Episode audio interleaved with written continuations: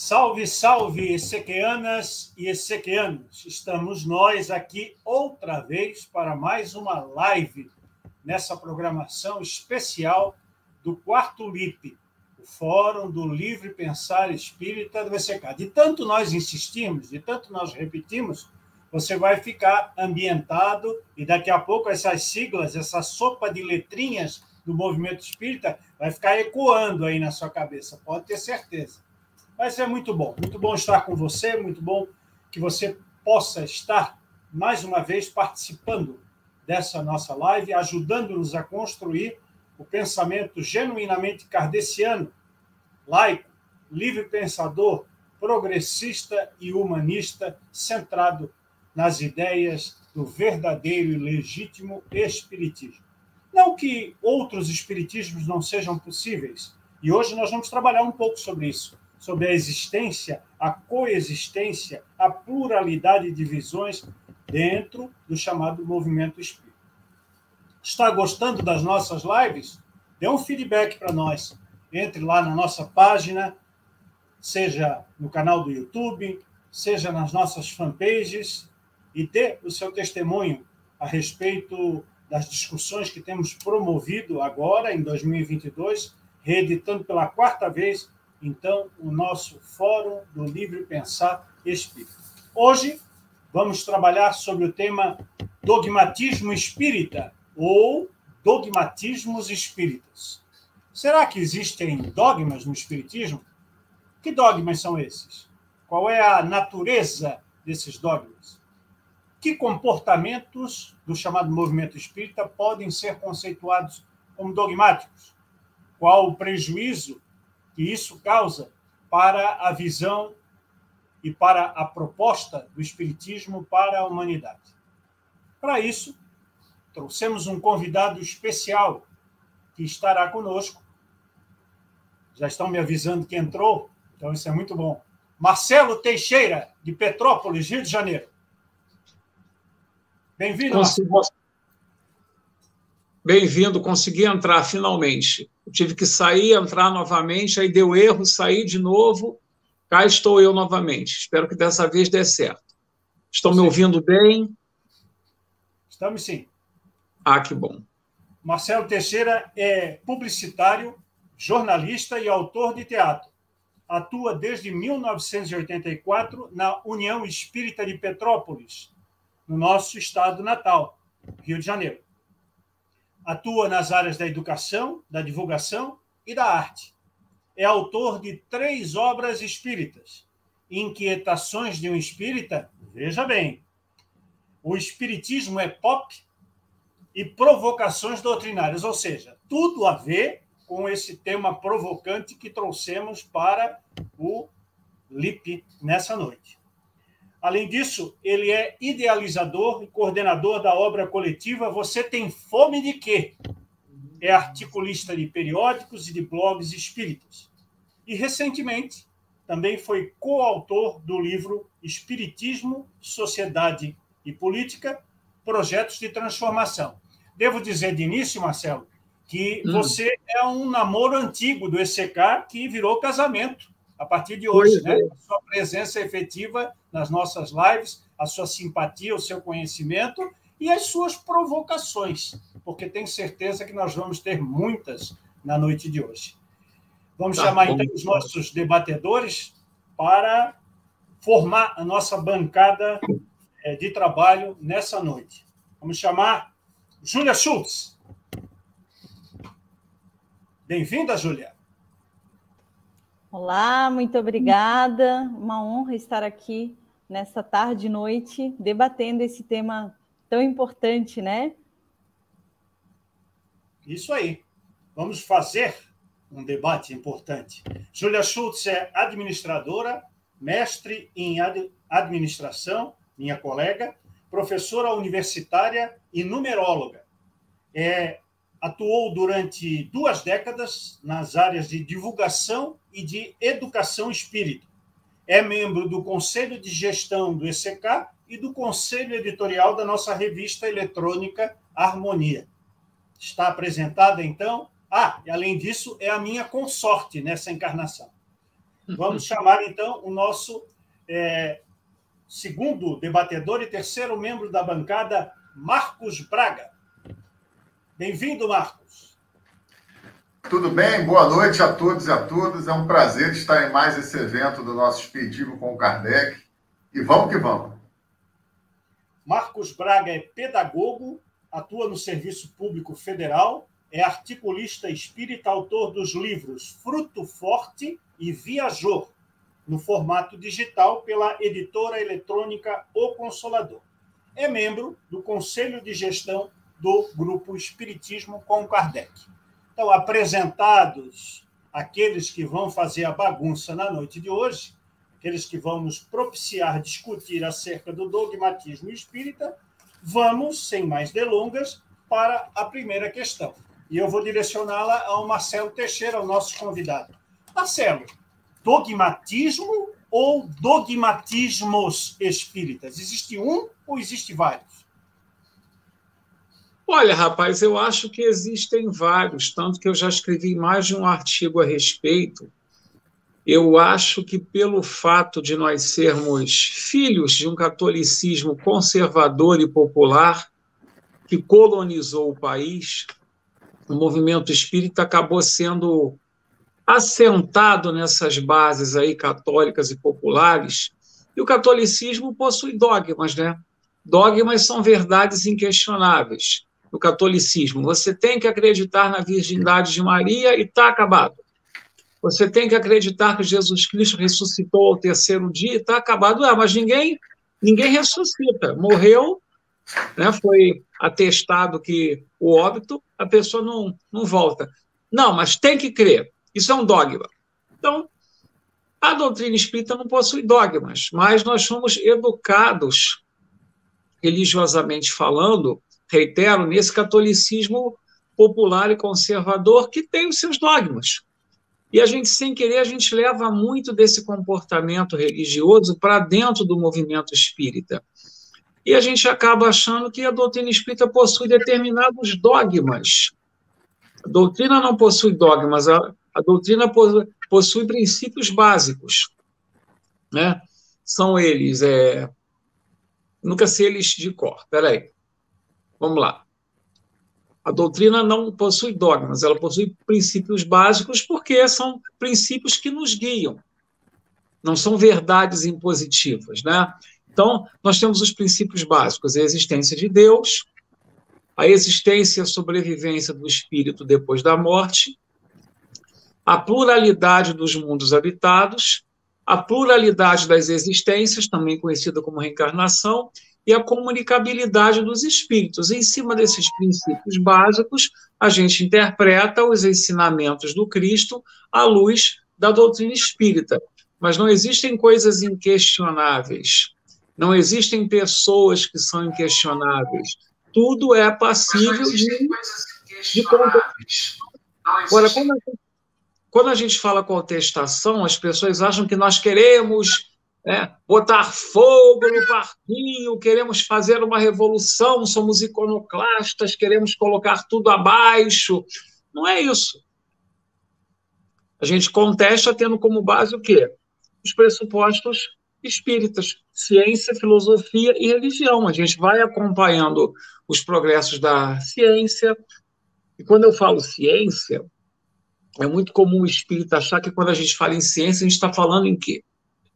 Em física, em química, em matemática, em biologia, também. Mas não nos esqueçamos que as ciências sociais também são ciências. Sociologia, antropologia, filosofia, história. Então a gente tem que acompanhar o que a humanidade está pensando, o que a humanidade está fazendo, a produção intelectual da humanidade, e interpretarmos isso tudo à luz da imortalidade da alma. E se porventura, como ressalta Kardec no livro A Gênese, a ciência estiver dizendo determinada coisa e aquilo for comprovadamente, aquilo for comprovado, acompanhemos a ciência. Fiquemos com a ciência, as ciências. Então, não existem verdades incontestáveis, intocáveis, mesmo porque os espíritos que ditaram e ditam as mensagens, os textos, enfim, bem como as pessoas que, que dão palestras, que são médiums, e essas pessoas não são infalíveis, são espíritos em evolução, assim como nós. O próprio Kardec, a gente tem que se ater nesse fato. Kardec percebia isso, que ele era um homem preso aos costumes da época, à mentalidade da época, ao eurocentrismo europeu. Ele mesmo, no livro A Gênese, ao falar que nós deveríamos acompanhar a ciência, ele sabia que ele estava restrito aos conceitos e conhecimentos da época, ao ambiente da época, e que a gente deve ir acompanhando tudo. Porque, como diz José Herculano Pires, o professor José Herculano Pires, que foi um grande intelectual espírita, grande escritor espírita, não existe professor de espiritismo. Todos nós somos aprendizes. Todos, absolutamente todos. E quando eu falo todos, eu coloco no bolo todos nós que estamos participando dessa live, todos que nos ouvem, todos os escritores, expositores, médiums, sejam eles famosos ou não, todos somos aprendizes. Exemplo imutável só um: Jesus Cristo. Espero ter respondido, às vezes eu falo demais. Muito bom, muito bom. Vamos aproveitar um gancho aí da tua fala e perguntar para a Júlia. Júlia, é, os princípios parecem ser o assentamento, a base sobre a qual a estrutura da doutrina se consolida.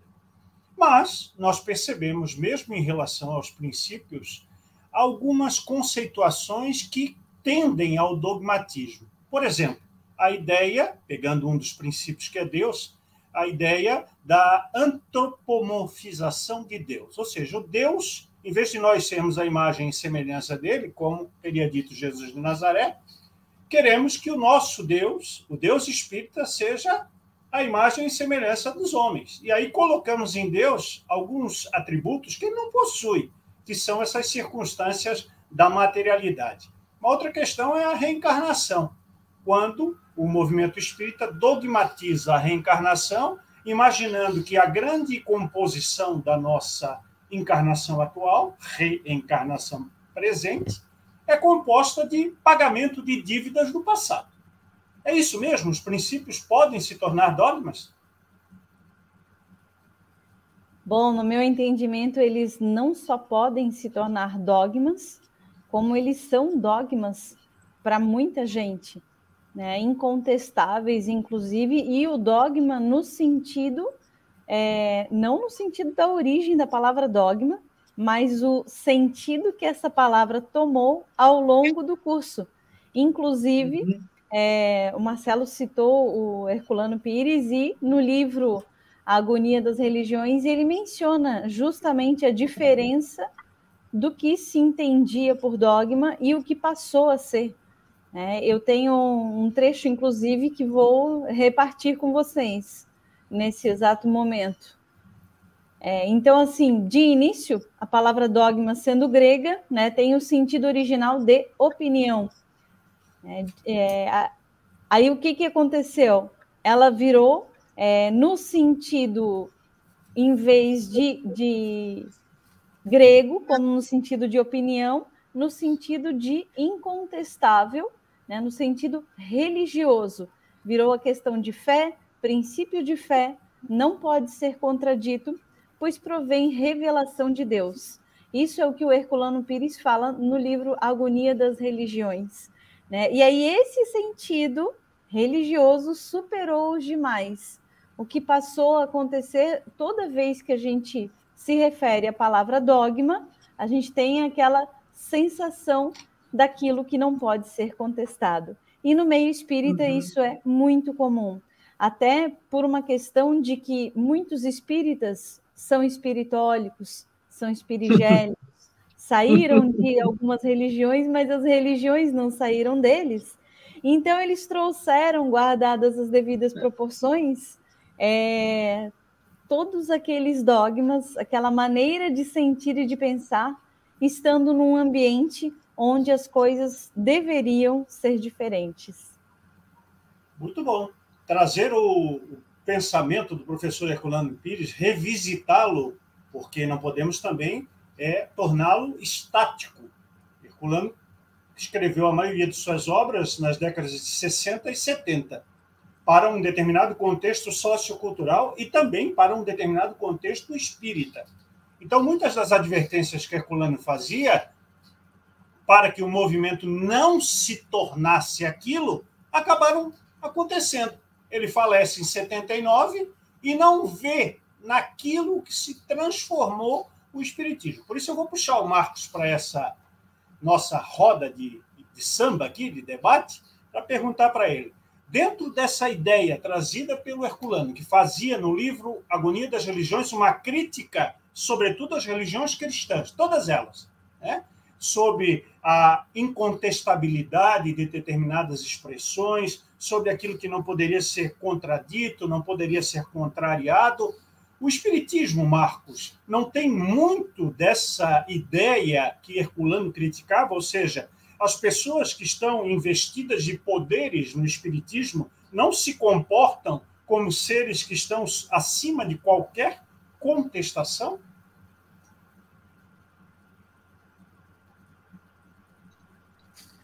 Então, Marcelo, esse é um ponto, né? Porque qualquer atividade, inclusive a ciência, ela também tem seus pontos pacíficos e que são aceitos de forma consensual, e depois isso muda, né? Em algum momento da história da humanidade, todo mundo acreditou que a Terra era plana e que ela era o centro do universo. E com o tempo, essas verdades que eram aceitas, baseadas em pressupostos, elas foram mudando. E foram dando. Tudo bem que ainda tem gente que acredita que a Terra é plana, mas assim, no heliocentrismo, mas de um modo geral, houve uma comprovação por meio da observação das evidências que fez com que essa, essa nova teoria se estabelecesse como consenso. E nós estamos vivendo esse consenso a partir disso tudo. Assim também ocorre com o Espiritismo. Né? O que a gente tem como verdade, como dogma, não é tirado de uma cartola, de um argumento ad hominem, é tirado fruto de uma observação dentro de um contexto que faz sentido, dentro de uma ideia. O problema é quando alguém fala alguma coisa porque é médium ou porque é dirigente, aquilo não faz sentido ele tenta impor para a gente e as pessoas aceitam simplesmente por um argumento ad homem, por um argumento é, de autoridade. Ah, não, mas é o fulano que falou, é o Beltrano que falou. E aí rompe aquela lógica do raciocínio, a lógica das evidências, as lógicas, a lógica daquilo fazer um contexto, para aceitar uma coisa simplesmente porque fulaninho falou. Aí a, a, esse pensamento que a gente tem no espiritismo, que a gente traz da, do, do aspecto científico, ele se enfraquece para dar ideia a esse tipo de interpretação. E nós padecemos desse problema também da questão da verdade revelada, mediúnica, versus o autor encarnado. Né? Então, a verdade revelada, mediúnica, ela acaba tendo um peso, é um ad hominem muito mais forte nessa discussão. Isso é curioso, porque nós devemos nos caracterizar por ter essa, é, conviver com essa dúvida. A gente sabe que conviver com a dúvida é difícil. É conviver com a dúvida que faz de nós, seres encarnados, meninos assustados. Não que a gente está vivendo no mundo hoje, né, com esse monte de comunicação, de informação, todo mundo é um modo de menininho assustado e, isso gera medo, gera ódio. Né? Mas o Espiritismo ele traz essa potencialidade da gente conviver com a dúvida, da gente conviver com novos conhecimentos. A ideia da fé raciocinada, inabalável, é isso. É que ela não fica com medo né, de, de ir para a rua, né? Eu não, ah, eu não vou para a universidade porque eu vou me tornar ateu materialista. Meu jovem, você está mal aí de, de construção, convicção religiosa, né? Você não consegue nem estudar outra coisa, então não vê televisão também, não, não lê revista, né? Então é, é mais ou menos um pouco nessa linha. Desliga o celular, porque senão vai ficar também contaminada a ideia, né? Eu não entendi a sua fala, desculpa, Marcelo. O que você falou? É, não pode assistir televisão, mas também desliga o celular, porque o celular hoje é a manancial ah, Ah, sim. É, de preferência mora numa caverna, né? É, é bem isolado, né? A gente está treinado de isolamento agora, né? Então, reaprendemos algumas práticas. Mas essa ideia aí do argumento de autoridade e desse ponto que você bem estabeleceu, de que a autoridade do espírito comunicante passa a ser do médium e a relevância do trabalho do médium valida a comunicação mediúnica, é talvez um dos pontos mais evidentes do dogmatismo atual das instituições e do movimento espírita. Ele causa um processo de dependência e uma bolha que é muito difícil de ser rompida, porque aí você entra no aspecto da incontestabilidade. Não posso contestar o que o espírito disse, não posso contestar o que o médium falou, porque as personalidades se comunicam e porque tudo é a favor do bem, tudo é dirigido por Jesus, tudo está no comando da espiritualidade. A propósito, tem uma pergunta do Ricardo Terini, que eu vou pedir para a técnica colocar no, na nossa lousa, a respeito de uma afirmação que o Marcelo fez na sua primeira fala, referente a Jesus. O nosso Ricardo Terini, alô, técnica, é 18h42 o comentário. Ele faz a seguinte colocação, Marcelo, com base no que você falou na sua primeira intervenção. Jesus imutável, essa aí, Jesus imutável, uhum. será? Olha, eu quando falei, eu, assim que eu falei, eu pensei esse respeito também. Jesus Cristo veio trazer um código de conduta, né? Um código de conduta que eu acho que é atemporal. Conforme a humanidade avança, a gente vai aprendendo a utilizar o que Jesus deixou como legado no nosso dia a dia, seja esse dia a dia hoje ou daqui a dois, três séculos, que, creio eu, né? Mas é um código de conduta assim, eu não diria que ele é imutável, ele é maleável, né? Eu acho que é um código, por ser atemporal, ele pode ser aplicado a qualquer época, a qualquer assunto, e ele não perde a sua atualidade. Foi, foi isso que eu quis dizer. Eu não sei se esse imutável aí foi a, a palavra mais correta, vamos assim dizer, porque afinal de contas tudo muda no universo. É, Progresso é, é constante, né? O que mais ou menos também a gente depreende do exame da terceira parte do Livro dos Espíritos, quando Kardec nos apresenta o conjunto de leis espirituais, ou lei divina, como quiser chamar, que são aplicáveis a todas as criaturas e a todos os mundos habitados. Então, essa ideia uhum. de imutabilidade pode estar associada ao pensamento do, do Marcelo nesse conceito. O, o, conjunto de regras morais, como ele bem falou, o código uhum. de ética de Jesus de Nazaré, ele é algo que permanece. Né? Uhum funde a própria, é, o próprio processo de desenvolvimento dos seres. Agora, a nossa visão sobre as leis, a nossa visão sobre esse código de ética é que vai variar na esteira do tempo, porque somos seres notadamente progressistas. O Marcelo está testando aí a nossa capacidade, né? Ele entra e sai, entra e sai. Daqui a pouco ele fixa, vamos ver.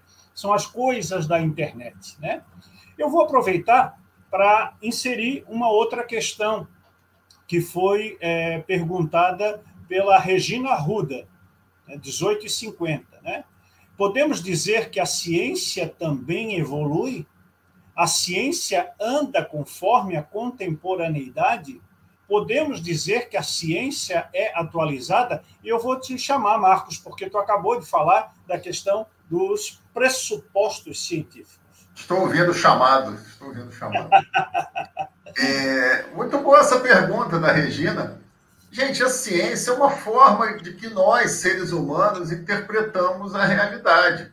Né? Nós temos os sentidos, nós temos o, o processo cognitivo, interpretamos a realidade e uma das maneiras é a ciência, que ela se fundamenta em quê? Em testagens, em busca de regras gerais, em busca de, de situações que se comprovem por meio de coisas físicas, isso que pauta a ideia da ciência. E óbvio que ele evolui. Né? E tem um estudioso chamado Thomas Kuhn, alguns artigos sobre dogmas espíritas citam Thomas Kuhn, ele fala isso, né? as quebras de paradigma. Como ele usa um exemplo que eu sempre falo, né? Que a ciência é como se fosse uma fogueirinha, né? E fica todo mundo em volta daquela fogueirinha. E daqui a pouco aquela fogueirinha apaga e você vai para outra fogueirinha. Aquela fogueirinha era um consenso em torno de um paradigma, e esse paradigma ele vai sendo substituído.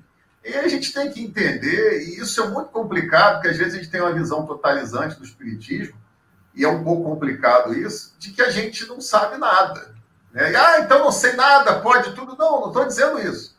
Mas é que a gente está engatinhando ainda em conhecer é, as leis é, é, é, que regem o universo, as estruturas, né? a física, a física quântica, a relatividade, é, os corpos celestes, a, a biologia, a estrutura tudo isso a gente ainda está muito. É, teremos muita. Gente, é só pegar de 100 anos para cá, né, em 1920, o quanto que a gente avançou em termos de conhecimento e projetar isso para mais 100 anos. Então, é, agora colocaram um, um, mega observatório lá, um mega telescópio do céu, que é muito mais poderoso que o Hubble. Nós vamos ter acesso a muito mais coisas. Quer dizer, a, a, a, ciência muda e não é questão dela ser atualizada, é ela que atualiza as coisas. É a ciência que, na interação com a realidade, ela atualiza. E a gente vai ter que ter muita humildade de entender que também o Espiritismo nos traz também uma parte dessa verdade. Nós, nós ainda somos crianças é, espirituais. Né? A ciência somos nós, Regina Arruda. Né? Nós é que evoluímos com a ciência. A ciência, como o Marcos acabou de elencar, é fruto do nosso trabalho, da nossa atividade, da, do nosso pensamento, da nossa reflexão, da apresentação de teorias, de paradigmas que vão se substituindo na medida que também nós vamos evoluindo. Eu vou chamar a Júlia para essa conversa, é, porque esses dias nós estávamos até dialogando aqui em casa e ela me explicava, ela que é especialista em numerologia, que está mais ou menos é, em função desses acordos numéricos, dessas concordâncias numéricas do universo, nós vamos voltar a um período de expansão, né, Júlia? Vamos ter a possibilidade de, de termos avanços em áreas significativas. E isso vai mudar a ideia que nós temos é, de dogmatização de muitos conceitos, não é isso? Exatamente. Bom, são os estudos paralelos que eu sempre faço, né? É, eu entendo que nós não podemos ser refém das notícias que chegam até nós, mas nós devemos ir atrás daquilo que tem surgido, daquilo que tem sido estudado, inclusive em outras áreas do conhecimento. E sim, é, existe aí uma situação que começa a ocorrer nesse ano, segundo as pesquisas que eu tive acesso, é, de maneira que nós vamos passar durante 20 anos por é, uma situação de avanço, principalmente na parte tecnológica, na parte científica e é, na parte, inclusive, de pensamento, de conduta, de moral, é, algo semelhante ao que ocorreu no período da Revolução Francesa, da Revolução Americana, todas aquelas situações em que fizeram é, com que o nosso planeta, as pessoas de maneira geral, tivessem um grande progresso em um curto período de tempo. E assim, é, tem surgido já questões nessa área, né? Então, se falando de ciência e de descobertas e de inovações, inclusive esse ano foi descoberto um novo planeta maior do que a Terra fora do nosso sistema solar. Então foi descoberto por quem? Por nós humanos, né? É, aqui na nossa maneira de viver e de saber e de fazer ciência. Não quer dizer que ele surgiu agora. Há quanto tempo esse planeta uhum. já estava lá? Né? Então, muitas mudanças em termos de é, tecnologia, coisas novas que a gente nem pensava, coisas que a gente jamais imaginava que poderiam acontecer estarão acontecendo, estarão surgindo, e isso faz com que a gente reveja uma série de conceitos e uma série de condutas e de princípios que até então não eram nem pensados.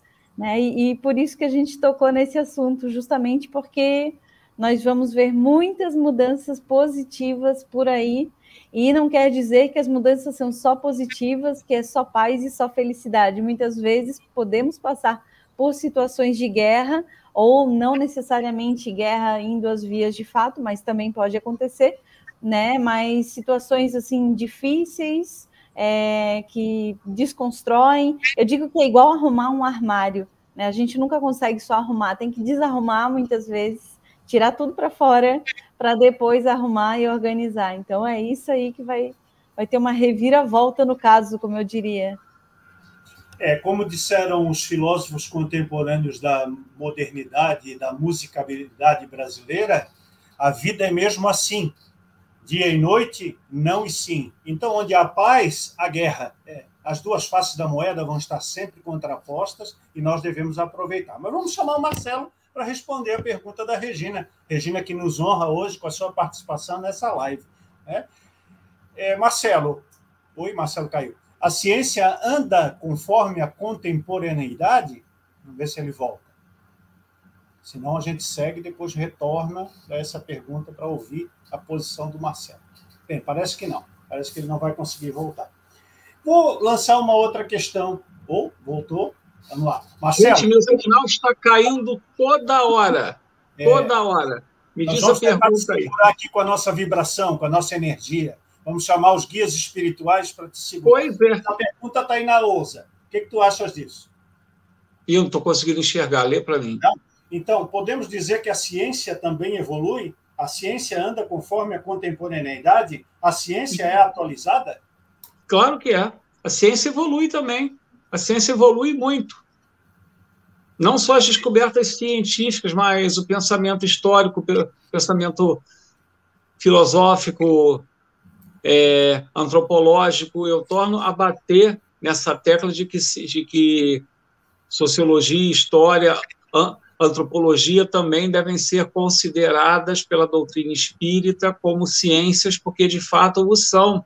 E a sociologia, que é, que é uma ciência praticamente nova assim, na história da humanidade, está nos mostrando muita coisa, está nos revelando muita coisa. A história mesmo, a história hoje em dia está trazendo à tona coisas que antes nós não sabíamos, coisas que antes nós não conhecíamos ou está dando novos enfoques a fatos históricos, a personalidades históricas. Então, a ciência está em mutação constante, está em evolução constante.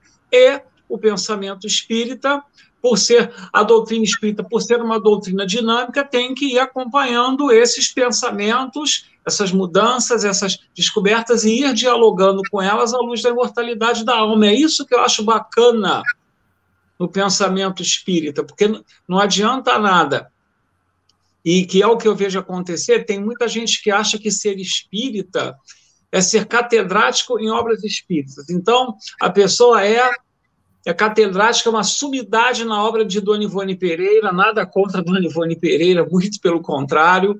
A pessoa sabe de cor e salteado os romances históricos de Emanuel, já leu Paulo Estevão cinco, seis vezes. A pessoa é profunda conhecedora das obras de André Luiz, dos estudos que ele faz sobre a glândula pineal. Tudo isso é muito bacana, é muito válido, mas de nada adianta esse conhecimento se você bota o pé para fora do centro espírita e reproduz esse sistema capitalista, neoliberal, selvagem, escravagista, socialmente excludente que nós temos no mundo e no nosso país. A gente tem que ter olhos de ver a realidade que está ao nosso redor e tentar mudá-la para melhor. Mas a impressão que eu tenho é que muita gente que acha que ser espírita é se tornar catedrático em vida espiritual para se preparar para morar bem numa aprazível colônia quando sair daqui. E não é. O nosso compromisso é tornar esse planeta uma colônia. Vamos assim. Marcelo caiu. Vamos ver se ele volta. Nós temos aí é, uma pergunta que está exatamente falando é, sobre essa questão aí de não ficar restrito ao, à janelinha da casa espírita, né, observando o mundo pela janelinha da casa espírita, e era uma anotação que eu tinha feito aqui. Eu ia perguntar para o Marcelo Teixeira se uhum. dogmatismo é ortodoxia. E aí o Henry está colocando exatamente isso. Henry, transmissão de pensamento, né? mediunidade aplicada. Nós que seguimos somente as obras de Kardec somos chamados de dogmáticos, de ortodoxos. O que você acha sobre isso, Marcelo Teixeira? Olha, olha, quem dera se, a, se as pessoas seguissem a obra de Kardec, somente as pessoas espíritas. Mas o que eu vejo é que as pessoas leem os livros, os romances históricos, leem, leem as obras psicografadas por esse, aquele outro médium, ditadas por esse, aquele espírito, e esquecem Kardec. Acho que Kardec existe para a gente, exemplo, pegar um livro de sociologia, um livro de história, uma notícia que saiu no jornal, um ensaio sobre política, alguma coisa assim, com Kardec do lado, interpretarmos aquilo que está acontecendo no mundo, aquilo que os intelectuais estão falando, à luz da doutrina espírita. Eu acho que os centros espíritas lucrariam muito, ganhariam muito, se em vez de ficarem estudando a exaustão as obras dos autores espíritas, querendo ser catedrático em vida espiritual, a gente estudasse sociologia, antropologia, teatro, política, economia, à luz da doutrina espírita.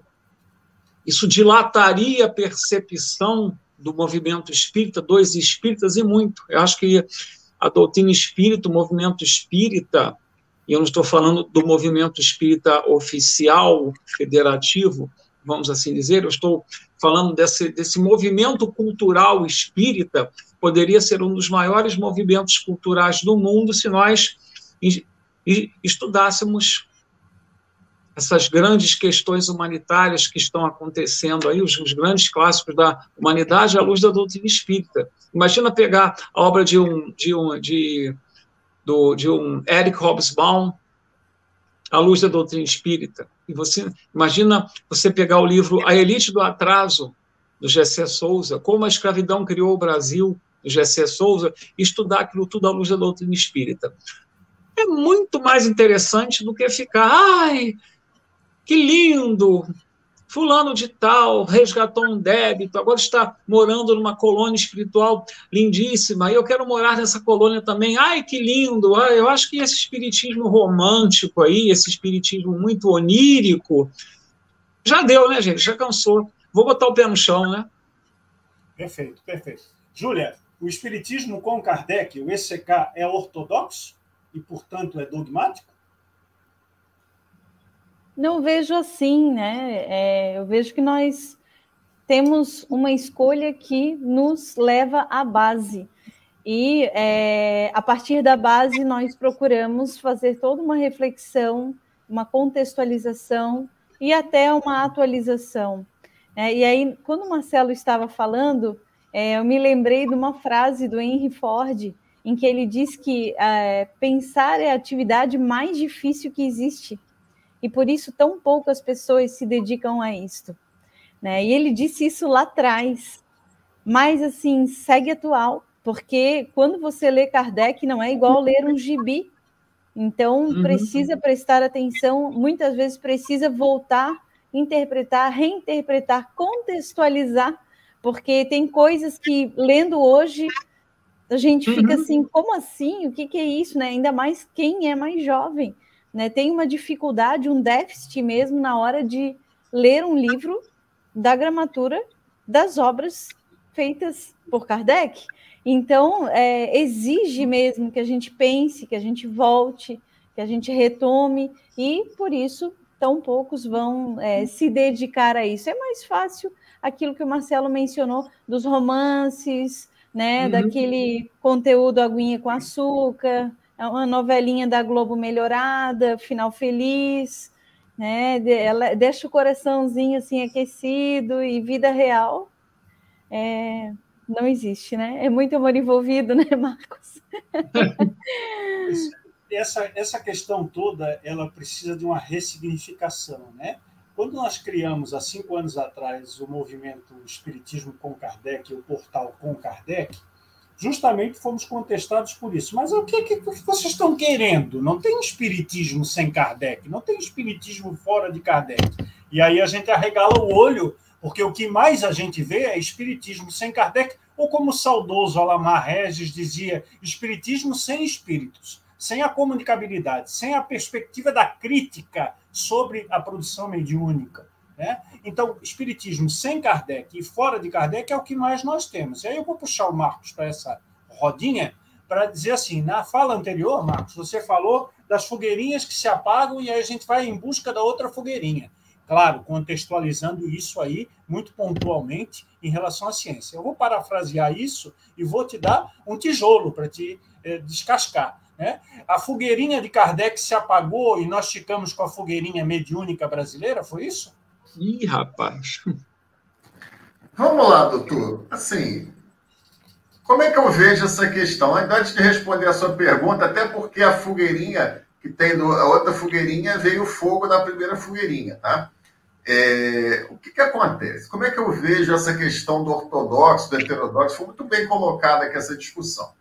Ah, o Espiritismo com Kardec é um bando de velho fundamentalista e nós temos o novo, o heterodoxo, o revolucionário, né? Venham ver o novo, olhem o novo, tudo é novo, né? né Marcelo Teixeira? Lembra alguma coisa para você, né? É, e nós somos o velho, né? o carcomido, né? É, é, muita coisa aparece com o nome, já dizia o Bertold Brecht, né? muita coisa aparece com o nome de novo e não é novo, né? É, e como diz o poema lá do, do, do, do Bertold Brecht, o, o, novo às vezes vem aprisionado, né? mas pelos andrajos você consegue ver o vigor dos seus membros. Né? Então, o, o, quando surge a doutrina espírita, aquele movimento, existe ali uma consolidação do conjunto de conhecimentos robustos, é, trabalhados, é, consolidados, que fazem sentido. A partir desse conjunto de conhecimento, que ali se fez uma fogueirinha, ali se fez um consenso, foi se produzindo outras coisas. O que as pessoas querem é que apareça uma produção de, de algum médium, independente se esse médium é confiável, se ele é bom ou não, e que aquilo seja inserido, inclusive no que contraria ou não, e passa a ver uma sobreposição. Na verdade, estão fazendo uma fogueirinha do lado e querem apagar a nossa fogueirinha. É, quando que aquela fogueira ela ainda é muito forte. Né? Só que aí todo mundo quer ter a sua fogueira e, e, e quer também ter. É, ah, é o Brasil, sei lá, da Europa, então temos que ter a nossa fogueira do Brasil, da árvore do Evangelho, aquela coisa toda. Então a gente precisa é, ter esse entendimento de por que, que o Espiritismo tem que ser com Kardec. Porque a gente adora o Kardec, nós somos seguidores do Kardec. Eu tenho um santinho aqui do Kardec na minha mesa. Na verdade, eu tenho um São Jorge aqui na minha mesa de trabalho. Mas assim, eu tenho um santinho que a, que a minha esposa me deu. Eu tenho uma garrafa do Goku também. Eu sou adorador do Goku, do Dragon Ball Z. Né? Então, assim, a, a gente é, é adorador do Kardec, né? a gente sonha, tem bonequinho tricotado do Kardec, né? a gente pega as palavras dele e fica repetindo como um mantra, ou a gente acha que aquele conjunto de conhecimentos ele tem uma robustez, uma validade que ainda dialoga muito com os nossos problemas e por isso que a gente está abandonando ele. Então, quando a gente fala que o SCK é ortodoxo, pensando que o SCK é ossificado, que o SCK é aquele bando de gente obtusa que não está aberto para o novo e que o novo é, é, é, é seria essas coisas que a gente não está sendo moderno. Que isso é uma visão é, é, positivista da coisa, né? como se houvesse um etapismo. Como se. É, por que, que surgiu uma coisa nova, essa coisa nova vai se sobrepor aquele outro automaticamente? Eu tenho muito receio dessas coisas. Né? Eu concordo com a fala do Chico Buarque, foi comentado bastante no nosso grupo essa semana do Chico Buarque, nem toda lucidez é velha, nem toda loucura é genial, dizia o Chico quando lançou o primeiro disco. A gente precisa é, é, é, ver o que, que é lúcido. Por que, que até hoje a gente estuda o Montesquieu, a gente estuda o Hobbes, a gente estuda esses grandes clássicos da ciência política? O mundo é totalmente diferente do mundo que o Hobbes viveu, o Montesquieu, o Rousseau. Mas a gente dá isso na faculdade, a gente estuda, a gente cita, de vez em quando um jornalista fala. Por que será? Por que, que essa fogueira deles ainda é tão forte? Porque aquela fogueira tinha força. Ah, isso quer dizer que ninguém mais pode escrever sobre ciência política? Só. Não, depois outros escreveram. Fukuyama, um monte de gente escreveu sobre isso. O Max, um monte de gente é, é, é colocou. Mas aquela verdade que foi encontrada ali, ele é, ele é, poderosa, né? Como dizia lá a moça do filme do Encanto, aquela magia é forte. Aquela magia é forte. E ela persiste até hoje. Então, é, é assim a ciência não é uma gincana, não é uma farra do boi, em que todo dia surge uma novidade, está todo mundo, agora não é mais isso. Seria uma loucura, né? Para dizer a verdade, a espécie humana já teria perecido se assim fosse. Hoje nós estamos muito musicais e muito herculanistas. Né? Herculano bradava, né? esbugalhava os olhos e dizia Cuidado com os espíritas novidadeiros, que são aqueles que querem, a qualquer custo, a qualquer preço, estabelecer novas revelações, porque o espiritismo é uma forma de comunicação com o mundo extracorpóreo, com a transcendência. Então, nós espíritas temos que a cada dia apresentar uma novidade nova. uma novidade nova, sendo bastante redundante, porque essas novidades novas não existem. E aí, musicalmente, vamos lembrar Cazuza. Né? Eu vejo um museu de grandes novidades. novidades. Grande parte das coisas que estão aí taxadas como novidades, como novas interpretações, elas já existem há muito tempo, elas são reedições do mais do mesmo.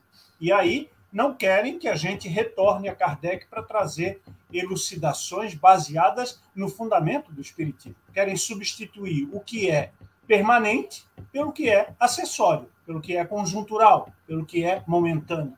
E nós, do ECK, não eh, adotamos esse comportamento. Vou pedir para a técnica colocar a pergunta do nosso Irã Damasceno. Olha aí, na verdade não é uma, né? O Irã já mete a metralhadora giratória ali e já manda três. Marcelo, estudar, pesquisar e estimular os fenômenos mediúnicos é viável? Criar uma escola espírita para preparar médiums e participantes, frequentadores, também é viável? Romper com a crença, ou seja, com a ideia religiosa do Espiritismo e investir mais na filosofia é viável? Olha, então, vamos lá, vou começar por essa última pergunta aí. É, eu acho viável, sim, que a doutrina espírita seja mais vista como ciência e filosofia do que como religião. Eu acho que atualmente as pessoas consideram apenas o aspecto religioso, e a gente não pode esquecer que tem uma ordem aí, ela é ciência, filosofia e religião. E a ciência pressupõe pesquisa, investigação, é, divulgação dos dados, debate, e a filosofia predispõe questionamento. Não que a, a gente esteja dizendo que Kardec está superado, não, não é isso, não. Né? Nós, é, mas para que a gente tenha como baliza que a ciência e a filosofia que vão ser a consequência de um pensamento religioso que nos deixa mais centrados em constante consonância com a realidade, ou pelo menos eu vejo assim. Olha, quanto escola de médiums, rapaz, eu não gosto muito de tocar em assunto mediunidade, não, porque eu confesso a vocês, eu não tenho mediunidade ostensiva, tá? Eu sou uma pedra. Eu não vejo espírito, eu não ouço espírito, eu não. Eu, enfim, eu, assim, grau zero de mediunidade. E mediunidade não é um assunto que, que me mobilize muito. Eu confesso a vocês, eu acho mediunidade um assunto chato. Tá? É chato para burro da mediunidade, mesmo porque eu não tenho essa coisa de mediunidade aflorada. Mas vamos lá, uma escola de médiuns, rapaz, acho que um centro espírita bem fundamentado, um centro espírita é, que leva a mediunidade a sério, que leva a questão da mediunidade com Jesus, já é uma boa escola de médiums. Né? Acho que eu lembro do Richard, é, Richard Simonetti, lá da cidade de Bauru, escritor espírita, pessoa muito, muito bacana. Ele contou uma vez aqui numa palestra em Petrópolis que na casa espírita da qual ele faz parte tem mais de 60 grupos mediúnicos, creio. Por quê? Porque as pessoas estudam a mediunidade, colocam a mediunidade a favor de algo maior. Eu não sei se a gente precisa de uma escola específica para médios. Acho que um centro espírita que leva a a mediunidade a sério não transforma a mediunidade naquela coisa de grupinho fechado de meia dúzia também, não que, que, que tenha que ser aberto ao público, senão vira circo. Mas eu acho que a mediunidade um bom centro espírita já é uma boa escola de médiums, e eu não sei se isso seria válido fora de um centro espírita, porque aí já entra uma questão de crença, de interesse pessoal, eu não sei como isso seria, tá? E isso, na minha modestíssima opinião, porque, reitero, mediunidade é um assunto que eu não domino muito, tá? Espero ter respondido. Perfeito. Júlia, quer apor alguma consideração sobre essa ideia aí de nós termos é, mais ênfase para a filosofia, fazermos escolas, estimular os fenômenos mediúnicos, a pesquisa em relação a isso? E agora, né? O que, que eu vou dizer sobre isso? Eu fiquei tão impressionada com o Marcelo dizendo que ele era uma pedra, que eu ainda estou lá na pedra. né? Cair uma pedra e ela me responderá. Allan Kardec. Né, Marcelo não queira estar na minha pele. É, bom, o que, que eu vou dizer para você? Não. Né, depois eu vou de... contar um negócio. Depois, depois eu vou contar um negócio.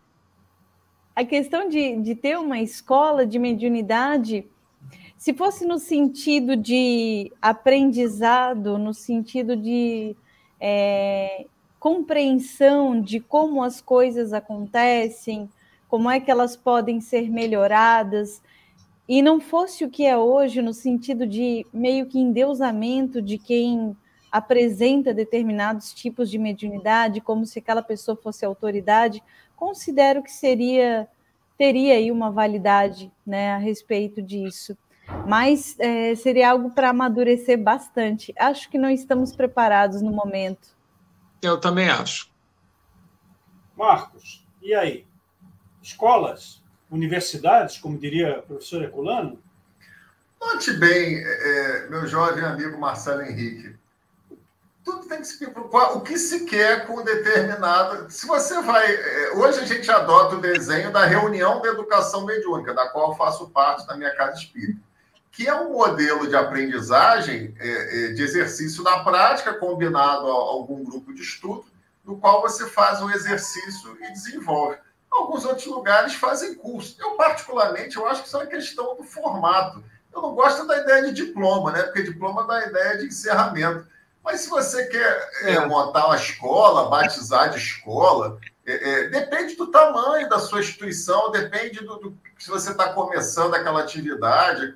É, às vezes a, a, gente cria um monte de papagaiada e, e não se perde, de estar tá mais preocupado em batizar a escola do que realmente. É. Eu já vi, eu já vi casa espírita gastar um monte de dinheiro para fazer, comprar um terreno e fazer um negócio para assistencial. E os trabalhos minguaram e o terreno com o prédio assistencial ficou lá.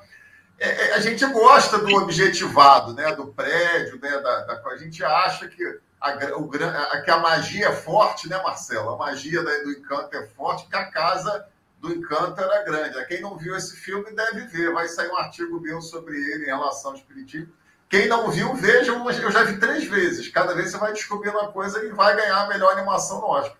A gente acha que a magia é forte porque tem um médium poderoso, né? É. E, e, que a, e, esse médium tem que ser o presidente e, e os espíritos. Eu descobri recentemente com a Casa Espírita é, escolhia os palestrantes, a reunião mediúnica que indicava os palestrantes por meio de um processo mediunizado, é, é indicava os dirigentes. Eu falei, ora, pois, as pessoas também indicam se vai comprar pão doce ou cavaca na padaria, se vai o café com açúcar ou com adoçante.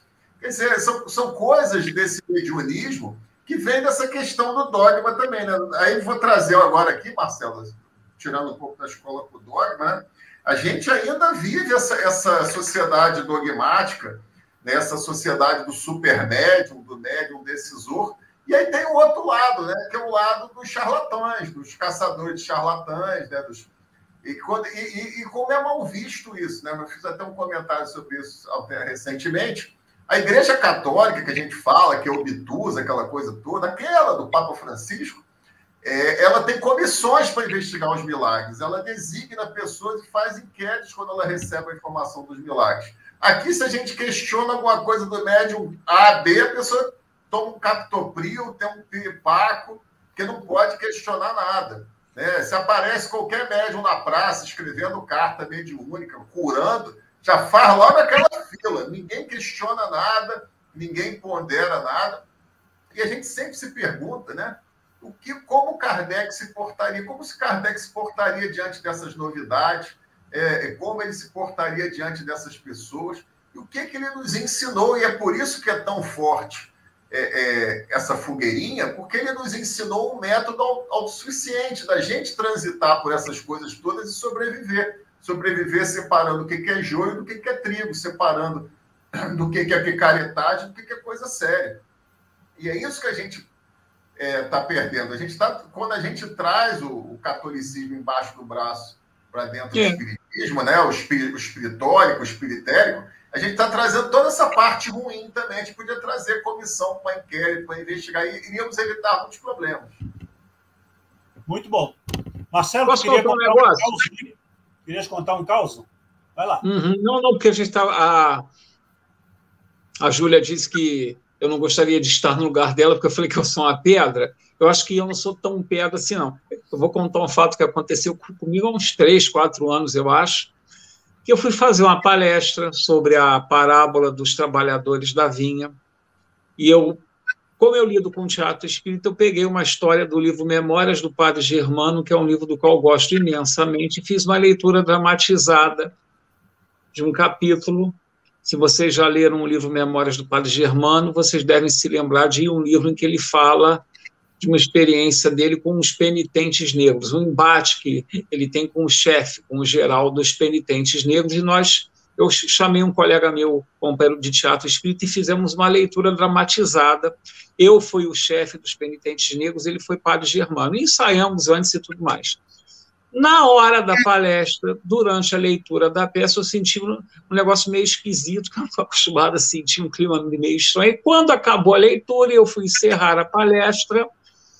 De repente, eu comecei a falar, eu, eu peguei uma frase, eu destaquei uma frase do diálogo, em que padre Germano vira para o chefão dos penitentes negros e fala assim: é, Como eu me compadeço de vocês, né? Aproveitem e façam uma comparação com a nossa realidade atual, porque tem tudo a ver, tá? É como eu me compadeço de vocês. Vocês são amigos dos poderosos, vocês têm tanto poder, têm tanto ouro, poderiam praticar o bem. E não faziam nada disso. Matavam, traíam e conspiravam, enfim. Vocês podiam tanto praticar o bem, porque vocês têm tanto ouro na mão, têm tanto poder, etc. No entanto, durante muito tempo, vocês serão os mendigos dos séculos. Aí eu falo. Começo a falar que nós somos. Comecei a falar que nós somos os mendigos dos séculos, tecendo a túnica no picial fio a fio. De repente, a minha voz mudou, comecei a chorar. Aí eu parei assim, pedi desculpa e tudo mais, e encerrei a palestra. Quando encerrei a palestra, a Isaura Hart, membro aqui da União Municipal Espírita de Petrópolis, Isaura é muito amiga minha, foi minha evangelizadora na época de uma cidade, é uma pessoa com quem eu me dou muito até hoje. Ela virou para mim, e a Isaura é médica. E a Isaura virou para mim e falou assim: aí, hein? Abriu a porteira, hein? Sempre tão racional. Abrir a porteira, como assim, ué? você deu passividade, tinha um espírito amigo teu do teu lado, você deu passividade, mas pena que você interrompeu, porque você não percebeu o que era.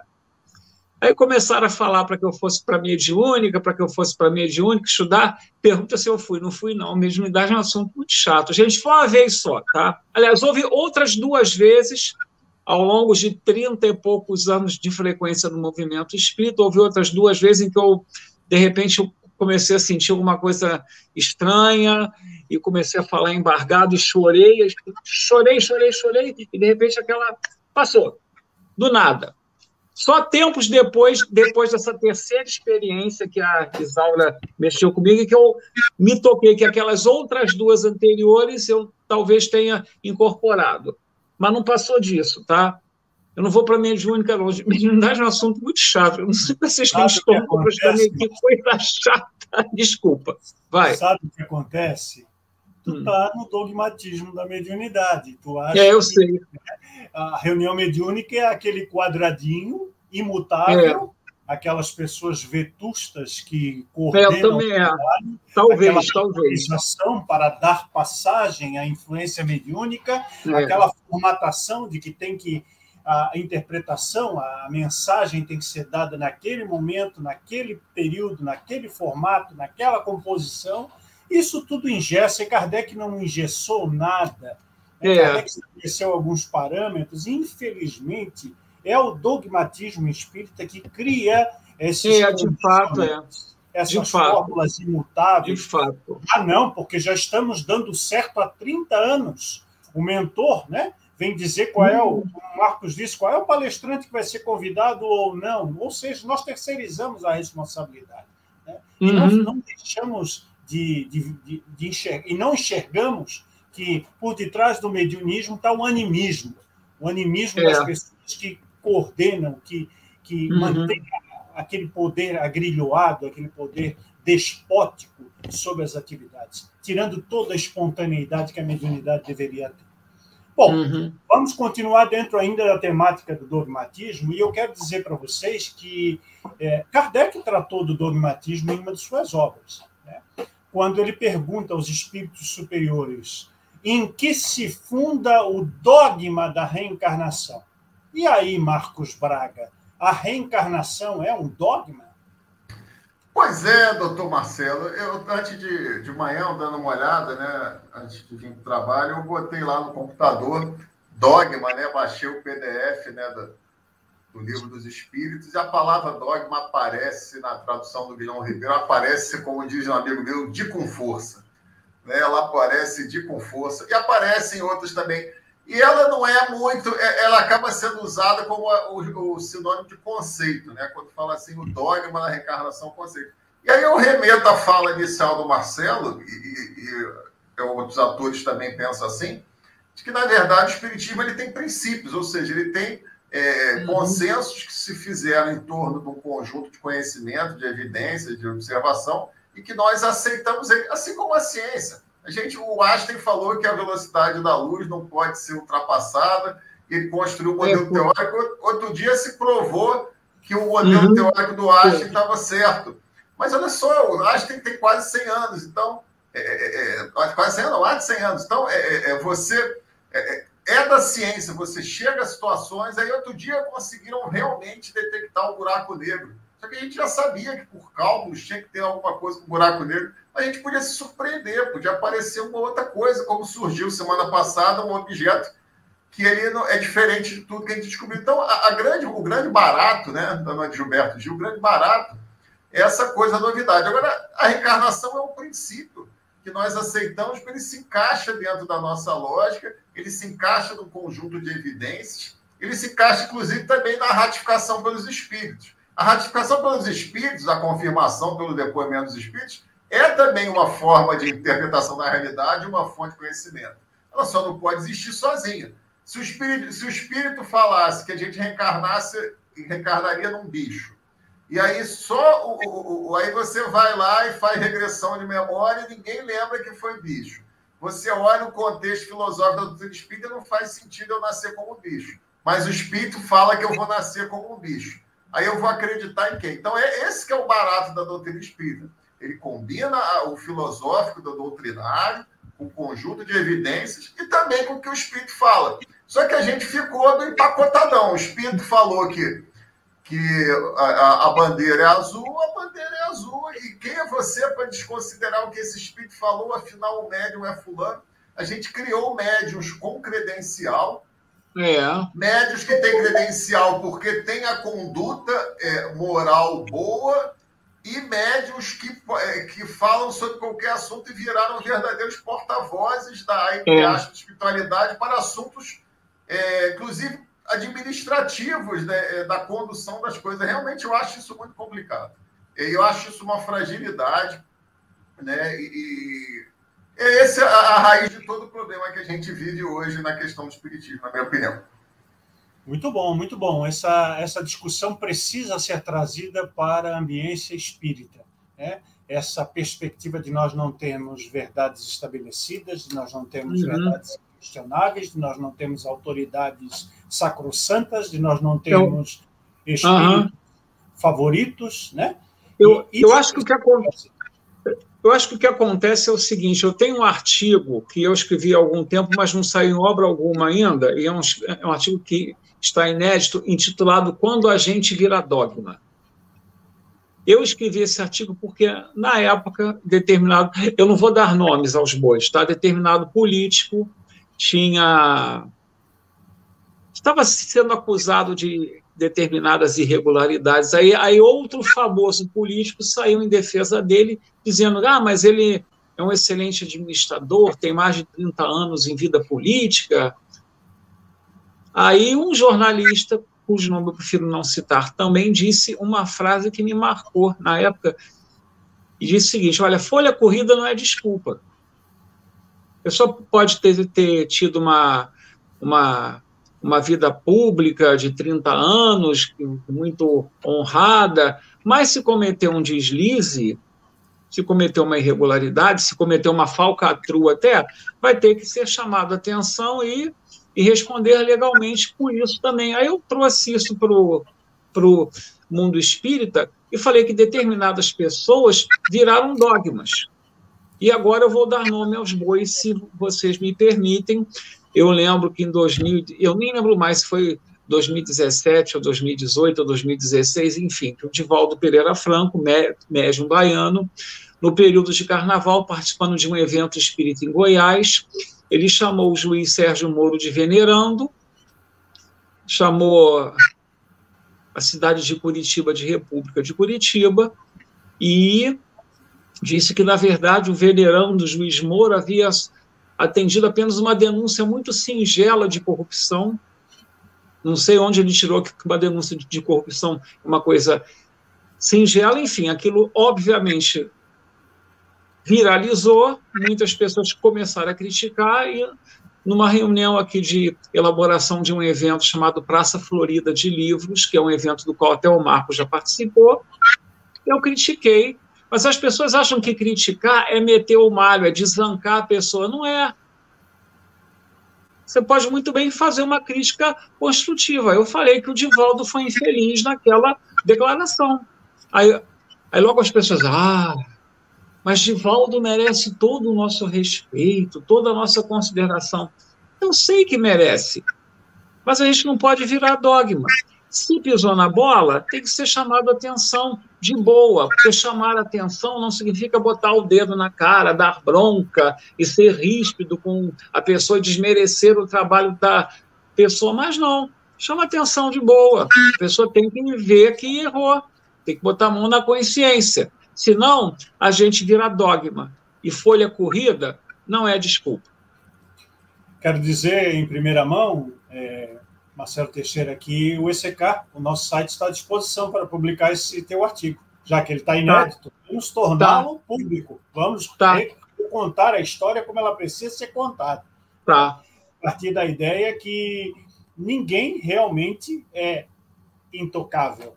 Né? É. Agora, em contraponto a isso que você está dizendo, dessa veneração que existem a determinadas personalidades, uhum. tem o oposto, que é a política do cancelamento. Né?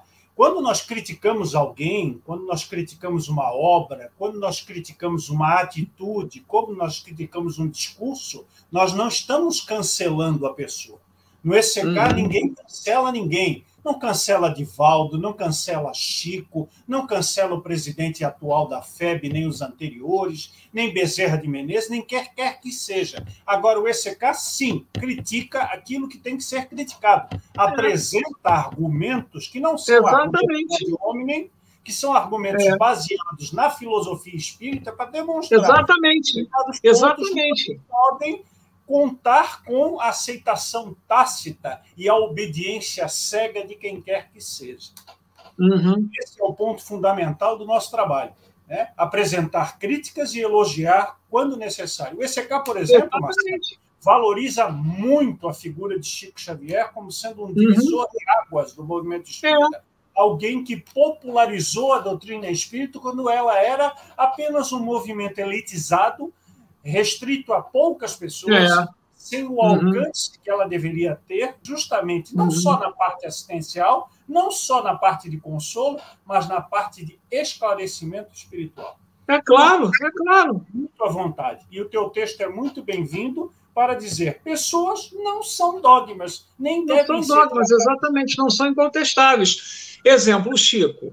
O Chico é tudo isso que, que você Falou, mas ele, ele era um homem afeito aos conceitos à época e ao local onde ele nasceu. Ele não deixou de ser um mineiro conservador do interior do século XX por causa disso, do interior de Minas por causa disso. Agora, isso não desmerece a obra dele, mesmo porque nós também estamos presos ao, ao conhecimento da época, ao que a gente sabe, nós trazemos conosco a bagagem de, de, como a gente foi criado, das escolas que a gente frequentou, das universidades que a gente frequentou, do centro espírita que a gente faz parte. Impossível a gente não deixar a nossa obra ser impregnada disso. Faz parte, acontece, nós somos espíritos em evolução. É por isso que a gente não pode ser transformado em dogma, incontestável. O mesmo eu digo em relação a Divaldo, com todo respeito, tá? Não estou desancando ninguém, o mesmo digo, eu digo em direção a, em, em relação a Divaldo, eu digo em relação aos espíritos desencarnados, a Emanuel, a André Luiz, a Joana de Ângeles, a gente tem que ter esse olhar de que são espíritos em aprendizado, assim como nós, de que muitas vezes o que eles falam ou escreveram tem que ser analisados com uma certa razoabilidade a fim de que a gente ache, a fim de que a gente perceba se aquilo ainda vale para os dias de hoje ou não. Não levar tudo ao pé da letra. Eu acho um perigo isso. Eu vou dar um exemplo. Nosso lar. Assim, a colônia espiritual badaladíssima, nosso lar. Aquilo que André Luiz descreve na obra homônima e nas obras seguintes, que compõem a coleção A Vida no Mundo Espiritual, dizem respeito à décadas de 30 e 40 do século passado. Se algum de nós aqui desencarnar e for parar em nosso lar, a gente não vai encontrar o nosso lar da década de 30, 40 do século passado. O progresso é constante, é incessante. Então, provavelmente, a gente vai encontrar no nosso lar totalmente modificado. A gente tem que ter essa percepção. E tem que ter essa percepção. Emanuel, com todo respeito, não deixou de ser uma pessoa de fortes raízes religiosas católicas jesuítas, a obra dele está impregnada disso. A gente tem que saber separar as coisas, porque é um espírito em aprendizado, assim como nós. Pronto, eu acho que quando a gente percebe isso, a gente entende tudo de forma mais leve, a gente assimila a doutrina de forma mais leve. O próprio Kardec, a gente vê que ele estava aberto a isso, porque ele também não deixou de ser um, um europeu eurocentrista típico do século XX, do século XIX, mas ele tinha essa percepção. Eu reitero, ele deixa essa janela aberta na Gênese abrindo as portas para que quando a ciência fosse descobrindo outras coisas, desvendando outras coisas, a gente desse voz à ciência, porque ele sabia que, por mais louvável que o trabalho dele tenha sido, ele estava restrito àquela época. Né? Acho que é por aí. Muito bom. É, vamos lembrar que, por exemplo, eu e a Júlia aqui, o nosso lar é onde nós estamos hoje em 2022. Né? Então, para contextualizar aquilo que você disse, o nosso lar é todos os lugares. Né? É. Essa visão aí romantizada de uma colônia, de um lugar ah, do espaço, não está em Kardec, é totalmente dissonante. É. E em relação ao padre Manuel da Nóbrega, tem que ver onde é que ele estava no lado da história quando ele foi encarnado. Se ele estava no lado do, dos mocinhos ou no lado dos bandidos. É. Depois da morte, todo mundo vira do lado dos bonzinhos, do lado dos mocinhos, né? Mas durante a existência física, é. As obras vão constar. É. E temos que destacar sempre é. isso. Marcos, tu queria falar? Eu queria fazer um complemento à fala do Marcelo. O né? que, que acontece? Voltamos àquela coisa do assustados no mundo, né? meninos assustados no mundo é, de incerteza, de dúvidas. E aí nós queremos gurus, gente. Nós queremos é. um guru, nós queremos um caboclo para dizer para a gente o que, que a gente tem que fazer. É, é, é, é, muito complexo esse mundo, esse mundo é assustador. Então eu quero lá um médium que tem uma palavra que eu vou acreditar nele. Eu quero ter um, um, uma religião lá é, é, de, mais ligada lá à Índia, outra coisa. Eu quero ter lá um guru que eu sigo. E a gente tem crescido, né? É, tem um livro recentemente sobre cultos, até eu botei no nosso grupo de Zap. Tem um, um episódio do Netflix interessantíssimo também. Tem crescido essa quantidade de religiões fundamentalistas baseadas numa pessoa com dons carismáticos é. É, é. com, com, gurus, isso e, e, como forma de dominação das pessoas. Isso é um fenômeno, com todo estudo que a gente tem hoje, toda tecnologia, nós somos escravos dessas situações. Então, é, é, é, é muito interessante, porque isso passa pelo lado também do aspecto sentimental. A gente sabe disso tudo, ah, mas eu adoro ir lá ouvir e, e acreditar no que aquele cara vai falar. Tem a ver com as nossas carências, as pessoas estão muito solitárias. Agora, na pandemia, todos nós ficamos muito desamparados, né? todos nós ficamos. É, é, é, então, isso passa também pelo aspecto do, do, do, lado sentimental, da crença, que a gente também não pode, essa é uma questão também que o Espiritismo não pode cair nessa coisa, a gente só ser racional, né? olhar o ser humano como uma coisa puramente racional esquecendo essa dimensão do sentimental, essa dimensão que tem uma outra lógica, que tem uma lógica que não é a da evidência, às vezes, que é uma lógica é, do sentimento. Ah, por que, que eu gosto mais do fulano Beltrano? Porque eu gosto, não tem como explicar isso, né? é outra coisa. Bacana. Júlia, é, faltou você na questão do, da, do item do livro dos Espíritos, onde Kardec fala, né, em que se funda o dogma da reencarnação. Quer dizer, então, que essa palavra dogma ela tem vários significados, vários signos, várias simbologias?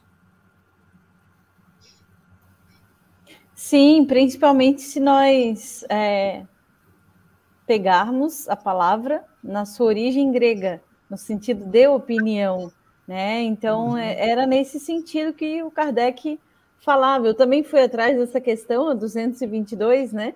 Do livro dos Espíritos, e é realmente nesse sentido, de princípio. Né? O dogma da pluralidade dos mundos, o dogma da reencarnação, é no sentido de princípios, naquilo que nós acreditamos. E é, só para não perder aquilo que o Marcelo e o Marcos estavam falando, é, eu sempre falava para os meus alunos que nós não poderíamos confundir o pintor e a obra, principalmente quando eu trazia algum conceito, alguma coisa, e os alunos faziam justamente essa confusão, ou porque não gosta do fulano, da Beltrano, ou porque gosta.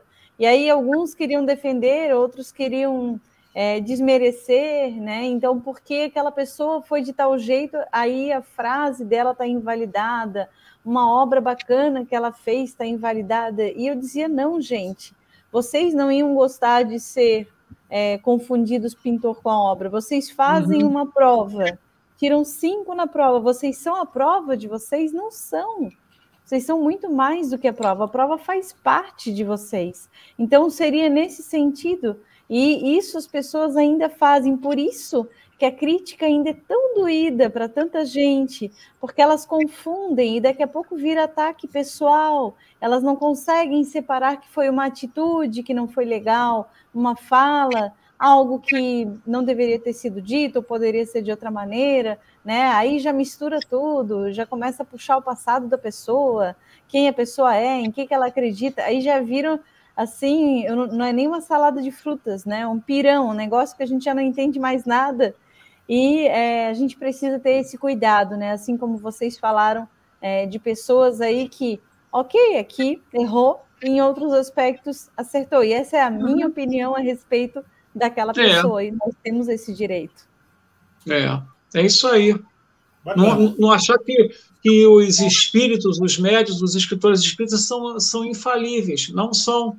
Conforme disse Herculano Pires, e eu citei essa frase no início do, do nosso papo, e eu vou repetir: não existe professor de espiritismo, todos somos aprendizes. Boa. Vamos trazer mais uma questão é, que foi preparada pra, por, nós hoje. Marcelo, é, falamos bastante sobre o dogmatismo como um problema, né? como uhum. é, uma deturpação da ideia do dogma, que é um conceito um conceito uhum. fundamental, um princípio, uma ideia é, que pode sofrer ação progressiva do tempo, mas que é uma verdade consolidada durante algum tempo. Quando você sai dessa realidade, desse universo, desse conceito, e se aferra a uma ideia como se ela fosse uma tábua de salvação, como se ela fosse uma verdade imutável, inquestionável, uhum surge o dogmatismo. Parece que está claro na nossa conversa, no nosso bate-papo de hoje. Uhum. A pergunta é: existe um antônimo, um oposto ou um antídoto para o dogmatismo? Eu acho que eu acho que seria saber relativizar as coisas, né? Tudo é muito relativo. Eu estou com um livro aqui em casa que eu, que eu comprei, mas ainda não li, que traça um paralelo entre Kardec e Albert Einstein. E Einstein foi quem elaborou e divulgou a, a teoria da relatividade, ganhou até um Nobel de Física por causa disso. Eu acho que a gente tem que ver que nada pode ser visto como absoluto, e sim relativo, depende do contexto, depende da pessoa envolvida, depende do histórico dela, depende da situação em que ela está, porque senão a gente vira um pensamento fechado. E a doutrina espírita é um pensamento aberto, é um pensamento livre. Eu vou dar um exemplo, tá? Eu escrevi um artigo uma vez, e, e esse foi publicado, inclusive, chamado Excesso de Dogmatismo. Eu conto a história. Muita gente acha que o, que o Ricardo, que é o, o, o protagonista dessa história, sou eu. Não sou eu, eu não sou o Ricardo, tá?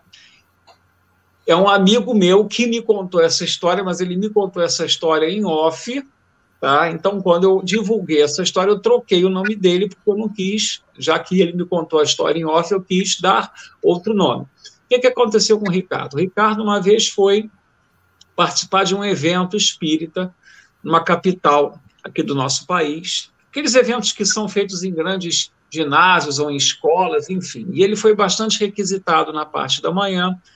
Quando chegou o horário do almoço, ele entrou na fila do refeitório, fez a bandeja dele e se sentou num canto, tranquilo, porque ele queria almoçar sossegado, já que tinha sido bastante requisitado na hora do almoço.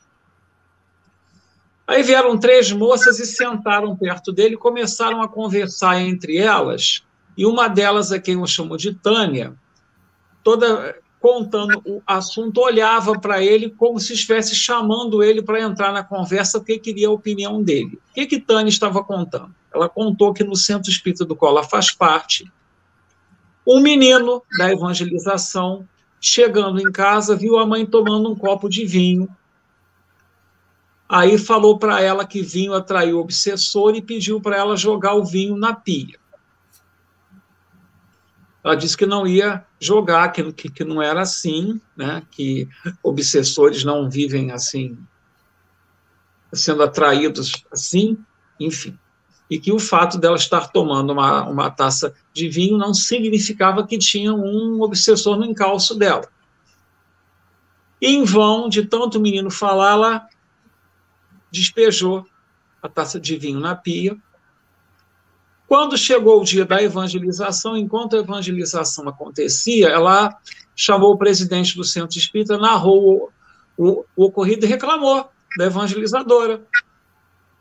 Quando terminou a evangelização, a evangelizadora foi chamada e disse que tinha passado, porque quem tinha dito isso para as crianças tinha sido ela, que toda vez que as pessoas estão com uma, com uma bebida alcoólicas em mão, em mãos, elas atraem obsessores.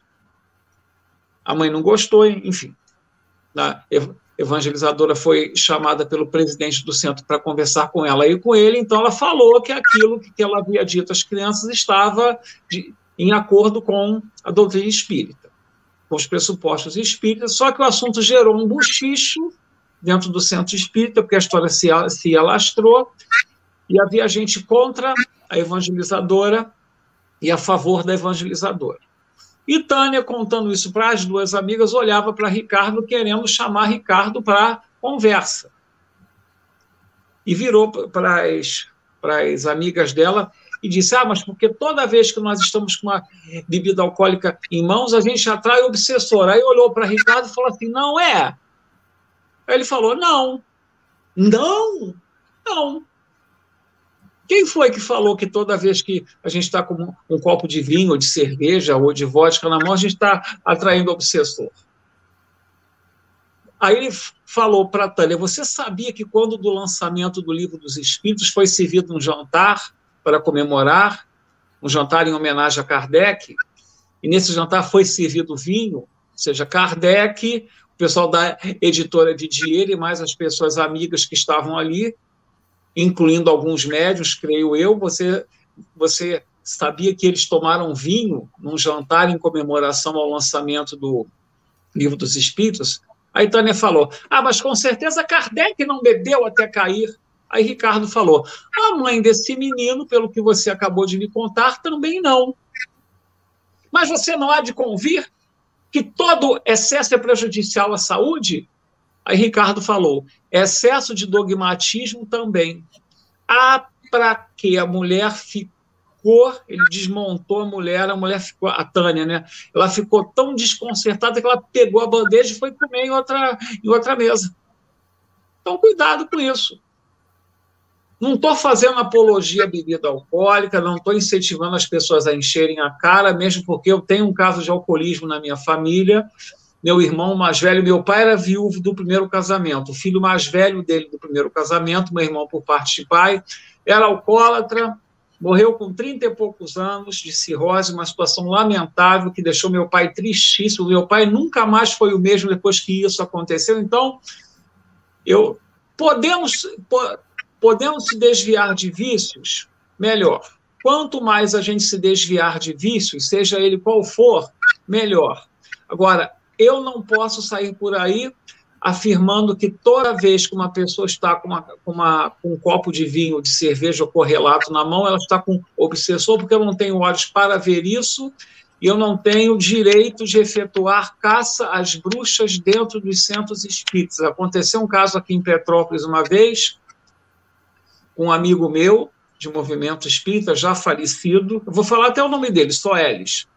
Soelis estava num casamento de uma pessoa espírita aqui da cidade de Petrópolis, não sei quem foi, porque eu não fui nesse casamento, passou uma bandeja de vinho, ele pegou uma taça de vinho tinto ou vinho branco, não sei.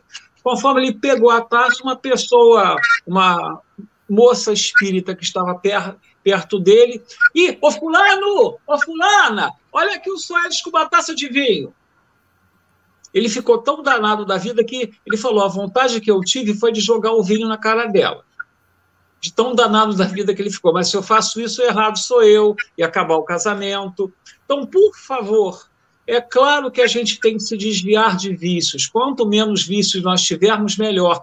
Mas, ao mesmo tempo, não é para nós efetuarmos caças às bruxas dentro dos, dentro dos centros espíritas, porque ninguém é melhor do que ninguém. Eu estou ali para me melhorar não para policiar o, o, comportamento dos outros e me achar melhor do que as outras pessoas, porque fulaninho ou fulaninha gosta de um vinho, de uma cerveja artesanal e eu não. Eu sou o impoluto. Isso não existe. Menos.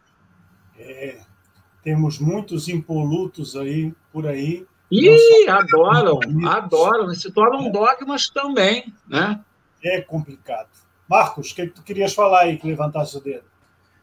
Não, é engraçado porque essa visão dogmática, né? na verdade, a própria evangelizadora, a forma com que ela ensinou a questão da bebida também foi equivocada. Foi uma coisa do medo, é, olha, o obsessor, te, a cuca te pega, te pega daqui, te pega de lá. E aí isso passa para o menino é, questionando a mãe, e aí depois volta, e a mãe vai, usa os conhecimentos dela para apertar a evangelizadora. Ou seja, a farra do boi, né?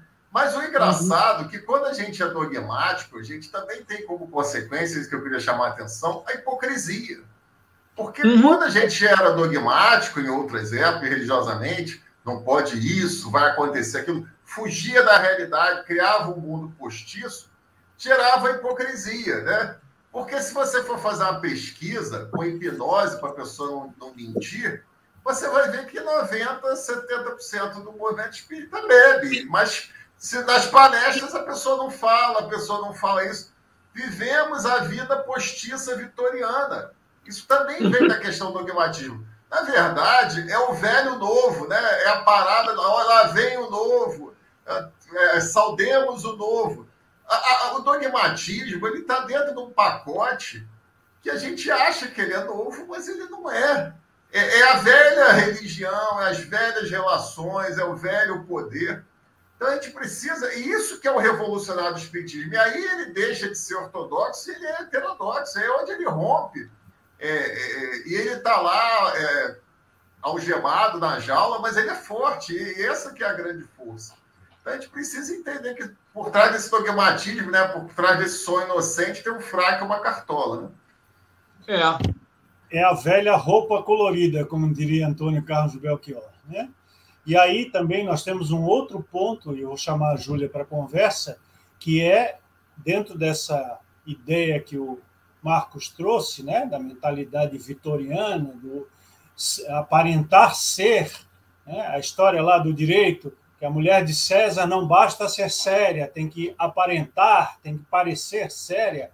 Júlia, quantas e quantas pessoas que a gente conhece no movimento espírita que assumem aí um verniz de bom moço, de boa moça, É, equilibrado socialmente, de equilibrado espiritualmente, e de repente, mais que de repente, você encontra esse espírita de verniz discutindo no supermercado porque alguém passou na frente, discutindo na fila da, da, da, da, ponte, que aqui tem a ponte de Florianópolis, tem uma fila, às vezes, incomensurável, discutindo porque o cidadão tirou a vaga dele, né? discutindo porque passou-lhe a perna. Esse verniz é um problema? É um dogmatismo? Macredo! Como não? Olha, eu tenho um palpite, né? Querendo botar lenha na fogueira, apagando o fogo com gasolina. É, boa parte desse povo não bebe, mas é muito maledicente.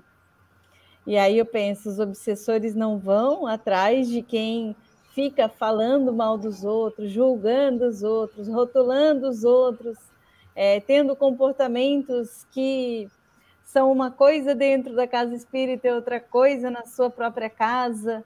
Né? E aí, assim, é, tem uma coisa que eu puxo, inclusive, para a nossa vida sobre isso, né?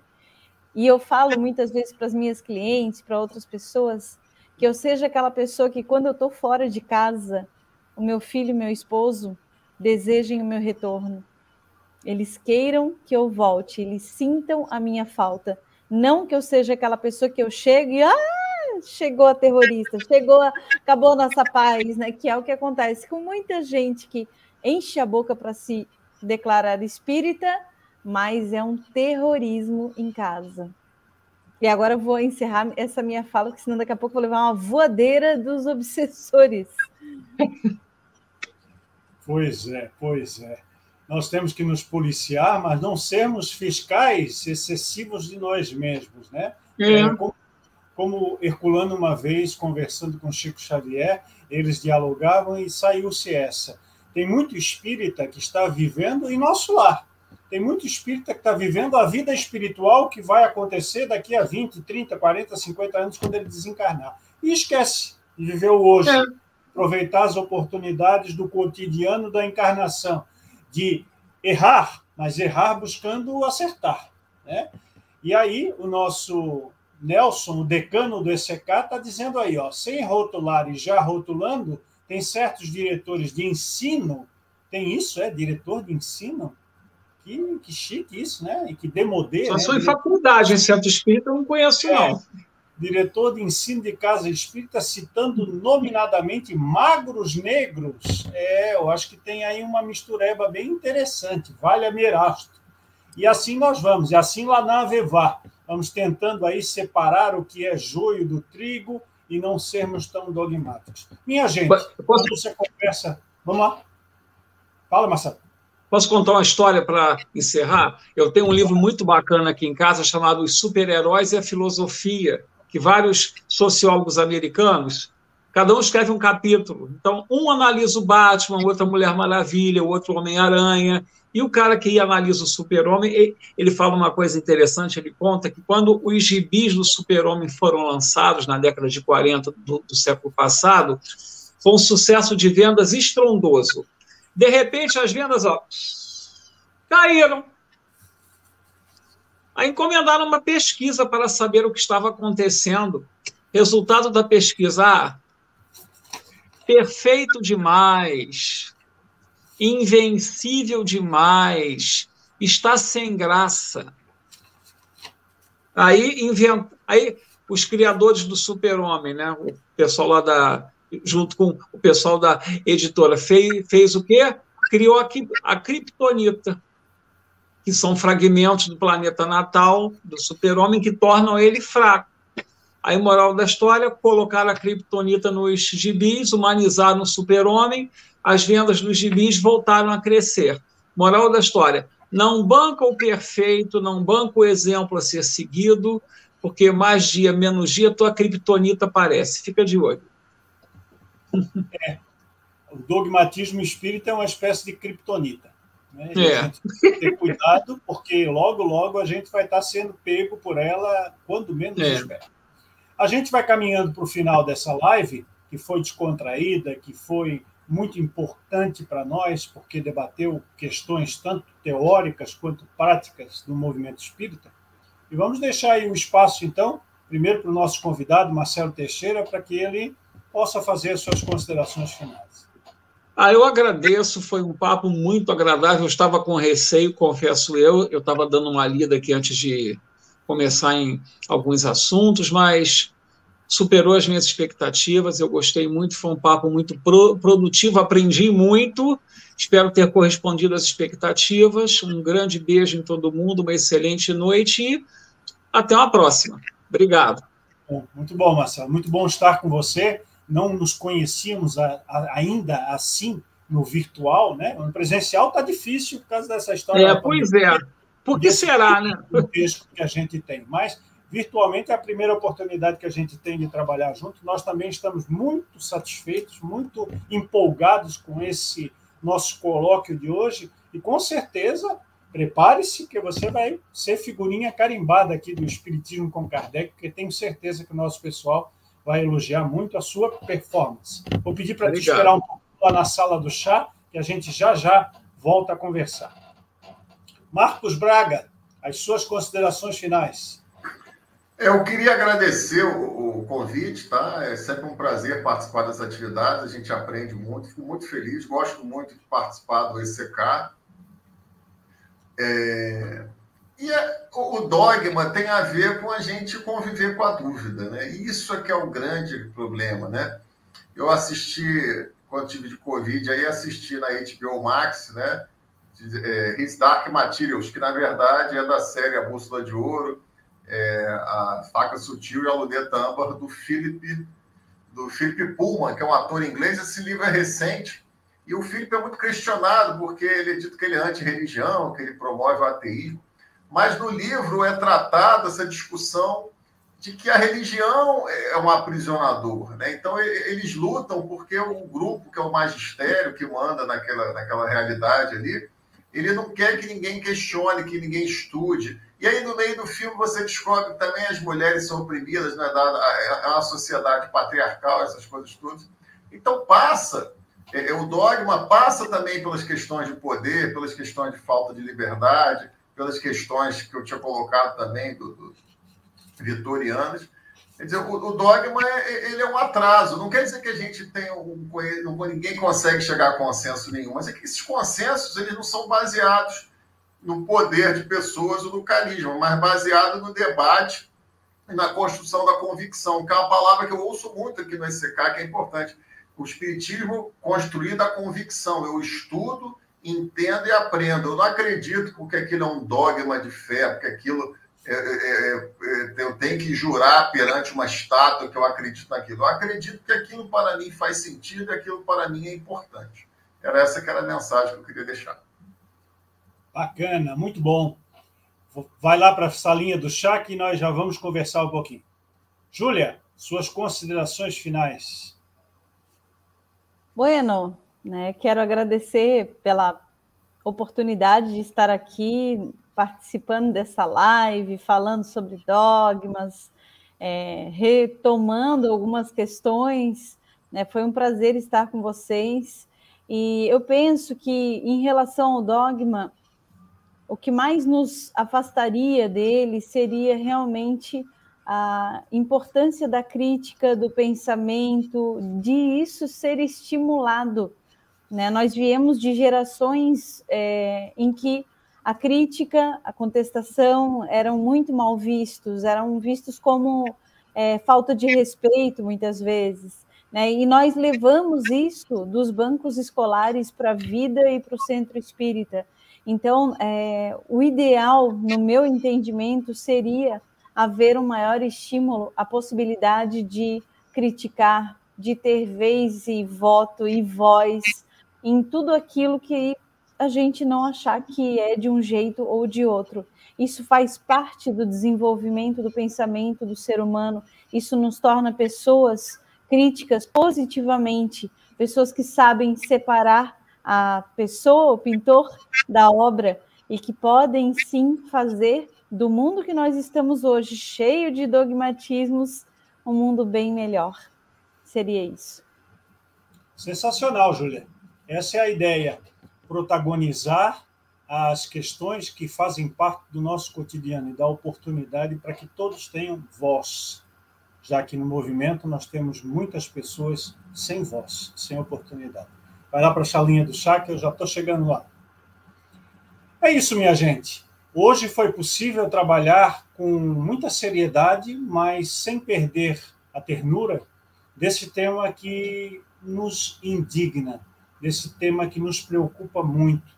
Quando nós nos cristalizamos no poder espiritual espírita, quando nós achamos muitas das vezes que por termos tido acesso a muitos conhecimentos que não faziam parte da realidade daquele homem extremamente científico do século XIX, por estarmos próximos da verdade espiritual, que não é única nem absoluta, nós nos convertemos muitas das vezes em criaturas que oprimimos as demais por elas não pensarem da mesma forma como nós.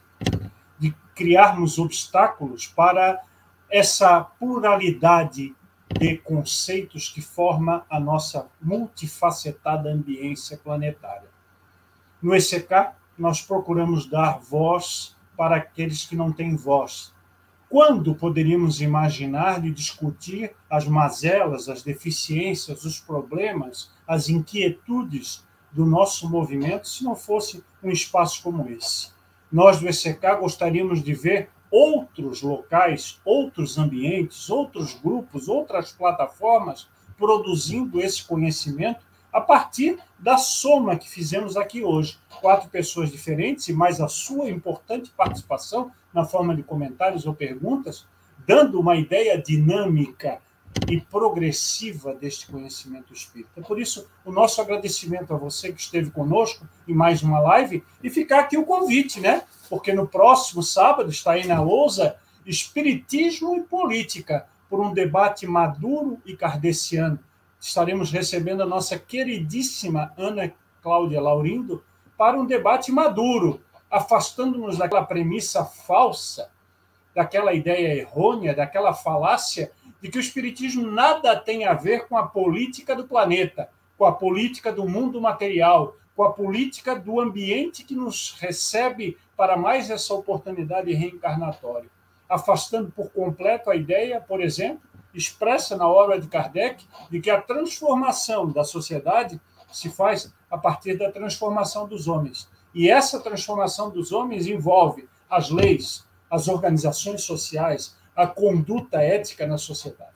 Então, esperamos você no próximo sábado, na mesma bate-hora, no mesmo bate-canal, que é o canal Espiritismo com Kardec, em duas plataformas, no Facebook e no YouTube. Até lá, um grande abraço. Tchau.